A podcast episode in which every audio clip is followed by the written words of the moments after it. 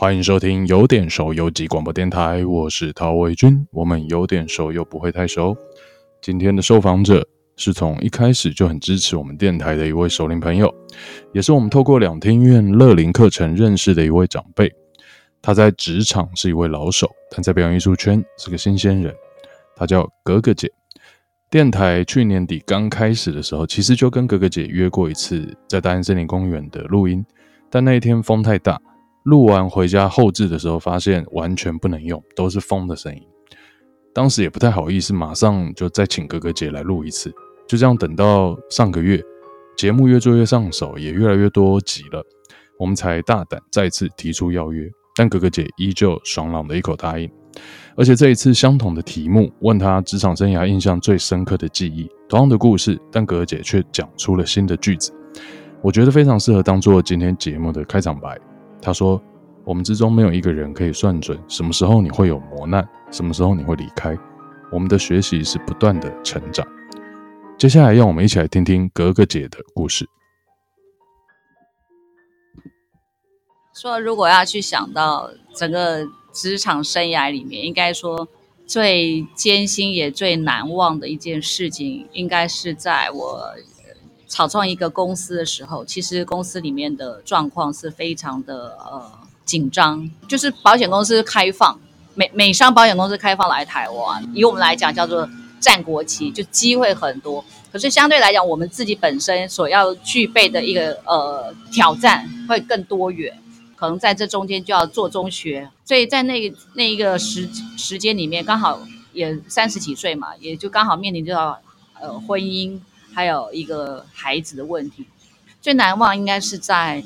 小孩子十岁的时候吧。以一个财务人员来讲，真是经常是没日没夜的。好，然后在那个那个年代里面，也没有太多的一个什么电脑化状态。如果说要跟母公司联系，就是等传真，传真一定时间是相反，所以你就必须。白天是为了台湾而工作，晚上就是为了美国在工作，所以在这长年累月之下，然后又要去学习非常多元的东西的状况之下，一定会积劳成疾。可是母亲的角色绝对是会很坚毅的忍耐下去啊！就在那一年，我记得就这么很很巧，在下班的时候，应该那一天算是比较早下班哦、就为了是呃弄个牙齿，然后。女儿才十岁，就是弄了一个牙齿，可能一生都没有想到，在弄完还没弄完牙齿的时候，我已经送到救护车上面去了。哦，那在救护车上面来讲的时候，那时候只会去想到，为什么身边只有一个女儿，然后没有任何一个亲人在旁边。那有同事问我说：“你当下在救护车上面，你什么感觉？”我说。我无助，因为我整个人是麻痹，呃，甚至于到有点要昏昏欲睡的感觉。你没有办法去祈祷任何这件事情会有谁帮助你，旁边就只有一个十岁的女儿，只是调整假牙，什么什么伤也没做，但是就一个晚上就很奇特，就是那一个晚上，那医生状况外很多，就拼命给你一直来往的去做那个 X 光，一直照来照去照，我都还记得有带七八回，整个人都很虚瘫的，就躺在那个床上。那个时候我就记得整个人的麻痹是从脚底板，啊，循序渐进，慢慢麻痹到到这个上身，然后到后来脑袋好像几乎就已经要绝过去了。然后小孩子是不晓得怎么样处理，身边只有一个小孩子，所以在那个当下，我只能用最快的方式跟他讲，赶快联络爸爸，因为爸爸刚好在台中出差，然后孩子在我旁边，先到了一个我熟悉的这个医院。就医院拒拒收，是因为他觉得他不了解我的病情跟状态，他不敢去收这样的急诊，就把我再辗转就送到台大去。你在救护车上面就会觉得，就整个人是昏的，是麻痹的，然后孩子就很镇静的，然后你不能够做任何的一个沟通。然后到了台大之后呢，在急诊室里面，你就很清楚的一个用余光可以看到孩子很镇定的。护士就问他说：“你知道妈妈的东西在哪吗？”他就说：“你要什么？”我说：“我要知道妈妈的健保卡，妈妈一些相关资料。”他就有条不紊，能够从你的皮包里面拿出来每一件东西。当下我的感觉说，我从来没有想象到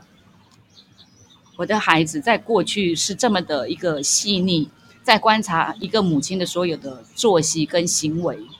又又又又有点掉到那个时候的情境，然后孩子就非常镇静，只有在我的旁边就跟我讲不要紧张，没有事没有事，他就乖乖的拿了一个凳子坐在旁边写起功课，然后直到很晚，先生从台中赶车了过来，才在那个急诊室里面比较缓和那样的气氛。从那次之后，我就有一个觉醒，就是说我们没有一个人可以算准，嗯。什么叫幸福？什么叫快乐？什么时候你应该有磨难？你的学习是不断的成长，但也也因此在那过程中间，我觉得孩子有了很大的成长。嗯，maybe 他可能认为妈咪可能是一个不可靠的，他可能有了今天没有了明日，他必须更独立、更坚强。呃，从另外一个角度来讲，我也会觉得说，好像似乎在他十岁的这个人生里面有了很大的转变。这个这个好坏，嗯，没有对错，我只能讲说，当下是我们真的必须去把握的，而所有的教育跟训练，其实是因着每一个人在每一个场合里面，他都会不断自己去学习，even 他可能会在最危急的状况之下，他也会去找到他自己生存的一个模式，所以那一次是我真的非常非常呃难忘，也觉得非常遗憾，但也至今来讲，我觉得会非常。庆幸有这样一个经历，呃，我同样来讲，我是跟孩子这样讲，因为他在学习，我也在学习，因为我们今天是创造一个共同的未来，好，那所以大家在各自的一个本分上，他去去呃往前走，那我也是在一个自己本分上去往前走，我只能跟他讲说，今天我能够在职场上走得越久。呃，相对来讲，这也是他以后在未来社会里面说可能可能会面临到的一种挑战，跟一种嗯食物，所以我觉得也促成他可能在大学里面，因为看到母亲常常会有给他很多建言，就是说，呃，你不进则退，时代会推进我们。那如果你是拒绝学习的，你就可能很快的被淘汰，不不一定是那个职场，可能会在社会被边缘化。所以我觉得有时候还很多父母可能会。很压抑的，就把这个小孩子往前推，很往前推。当他如果真的不能领略到的时候，我觉得是没有意义的。所以，只有在那个时候，他可以深刻体会到什么叫做荣耀，什么叫做不进则退，甚至于被边缘化的状况之下，他就会自然的反弹。我觉得这个反弹就对他来讲是很有帮助的。直到那现在来讲，他也很清楚他自己要怎么样去选择一个生存的环境。我觉得这个是有影响。那但对我来讲，我在职场上，我常常会跟他说：如果我们不是讲学历，不是讲讲语文，什么都不是讲个现实条件，但是如果在这个产业里面，他需要的时候，你没有准备好，可能你就会被这个产业给替代了。你你要去再培育另外一个呃职能的时候，是你今天受到最大的挑战。所以也在教育过程中，虽然陪伴的很少，他很小的时候他就可以领略到，我也蛮讶异。他说：我可以感觉到爸爸是养育我长大。他妈妈是教养他长大，不是所有东西都是专技，一定是有一个平衡的东西。那我觉得这个就是让小孩子耳濡目染吧。我自己个个人是这样觉得。过着半退休生活的格格姐，其实从小就很喜欢看戏，尤其着迷于戏曲演员的眼神、手势还有身段。迈向人生的下半场，依然想在职场有所贡献的格格姐。选择了半退半休的生活模式，把更多的时间留给家人、四处旅游以及参与表演艺术。对大部分台湾的退休或半退半休的熟龄来说，陪家人或旅游都很常见，但参与表演艺术真的是另类的少数。格格姐为什么会踏进这个表演艺术殿堂的舞台呢？其实半退半休的人生，其实我是我一直。期待的，因为我觉得在过去三十几年，我我觉得一直太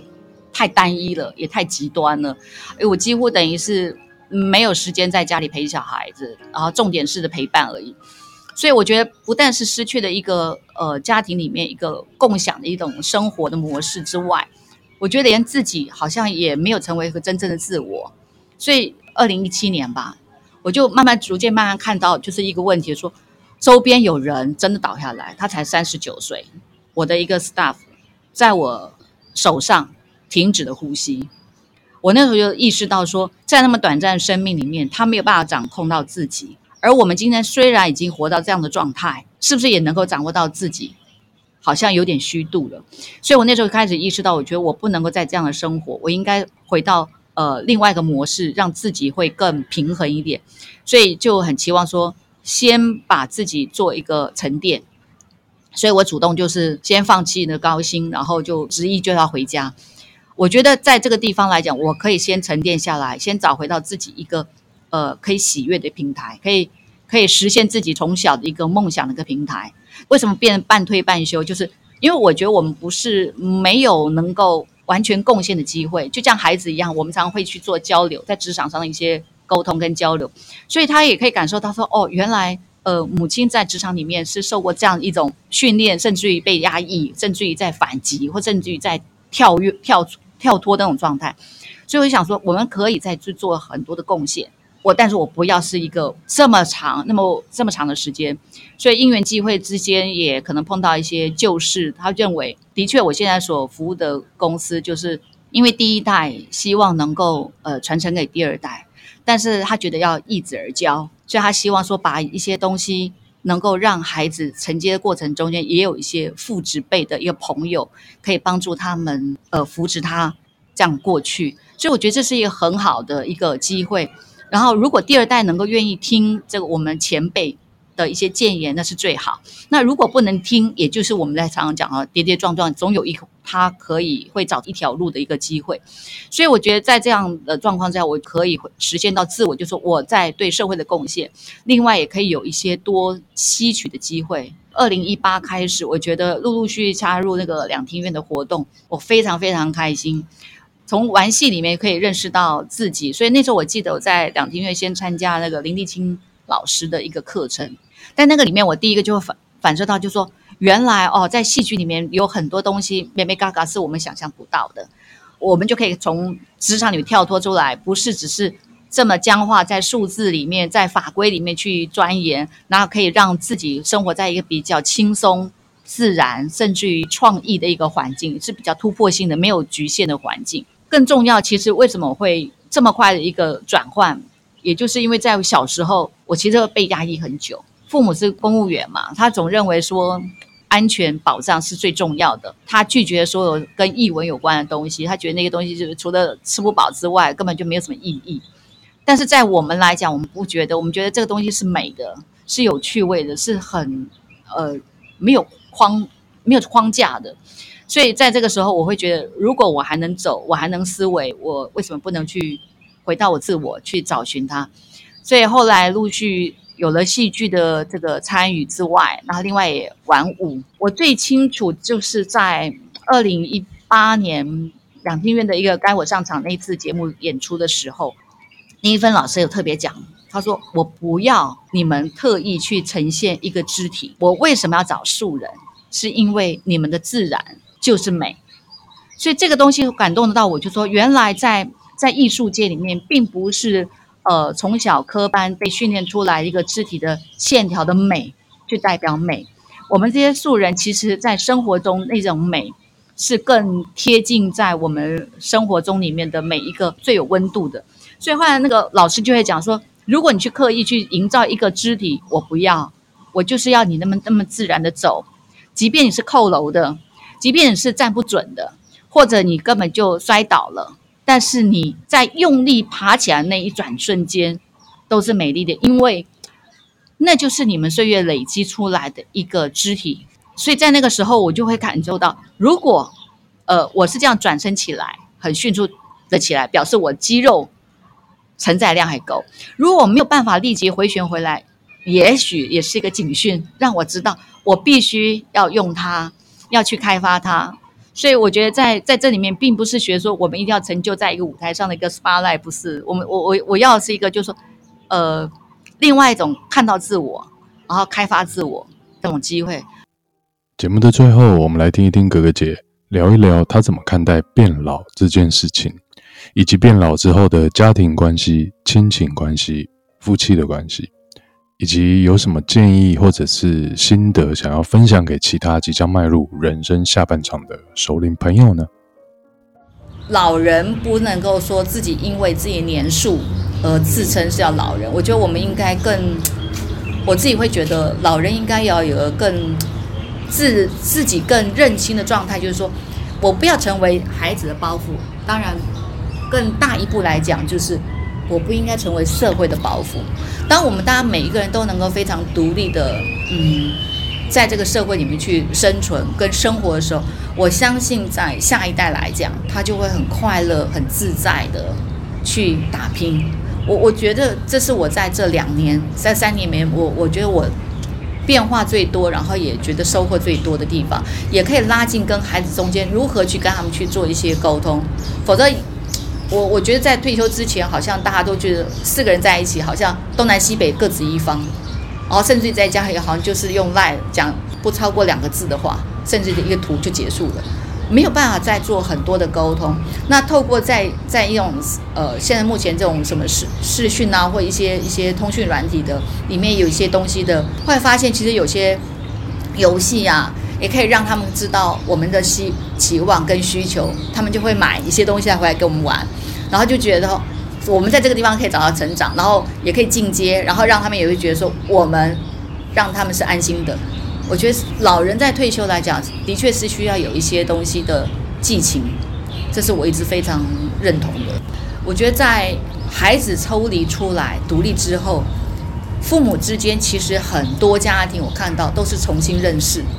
都不是在三四三四十年前那个少女少男都不是了。好，多半就像你刚刚讲的那种，好像一个大型家具，没错，因为男性脱掉他整个的职场的光芒之后，他可能没有寄托。他也不晓得如何去再冲刺，所以这时候是真的需要有一个伴侣，好，不管任何什么伴，都能够去稍微去 push 他，甚至应该讲同理心，然后陪伴他一起走出来。这是我自己在无论在公园里发现到，或者路上看到，你你们总永远会看到女生走在前面一点，可是当我们年轻的时候，是男生走在前面一点。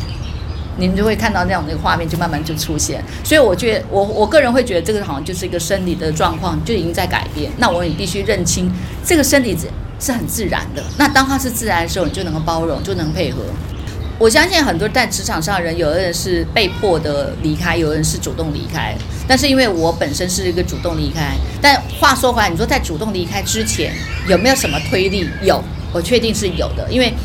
在整个环境里面，你就是一个摆明你是有年岁的人，人家会，即便你怎么样去包装，人家就会觉得你就是一个有年岁的人。呃，位置总是要给长江后浪推前推前浪嘛。所以在这种情况之下，我觉得就是，呃，长者自己本身要自知。我所以我常会讲说，真的很多事情退一步想，呃，永远我我我觉得老天爷哦不会让一个人完全会自去溺毙。我会觉得，如果我们永远抱那个救生圈，你就会觉得这个大海里面就是唯一的一个救生圈，你只能靠它依存，就不敢放掉那个救生圈。然后，当你救生圈放掉之后，你怎么可能不晓得是不是远方会飘来一个浮木，或者海底会沉上呃浮起一个什么东西，让你有支撑？我觉得只要能够你用很最大的一个容量去看待这件事情的时候，我我不觉得话会有什么样太大的一个反差，所以我觉得我个人是是很很轻松的。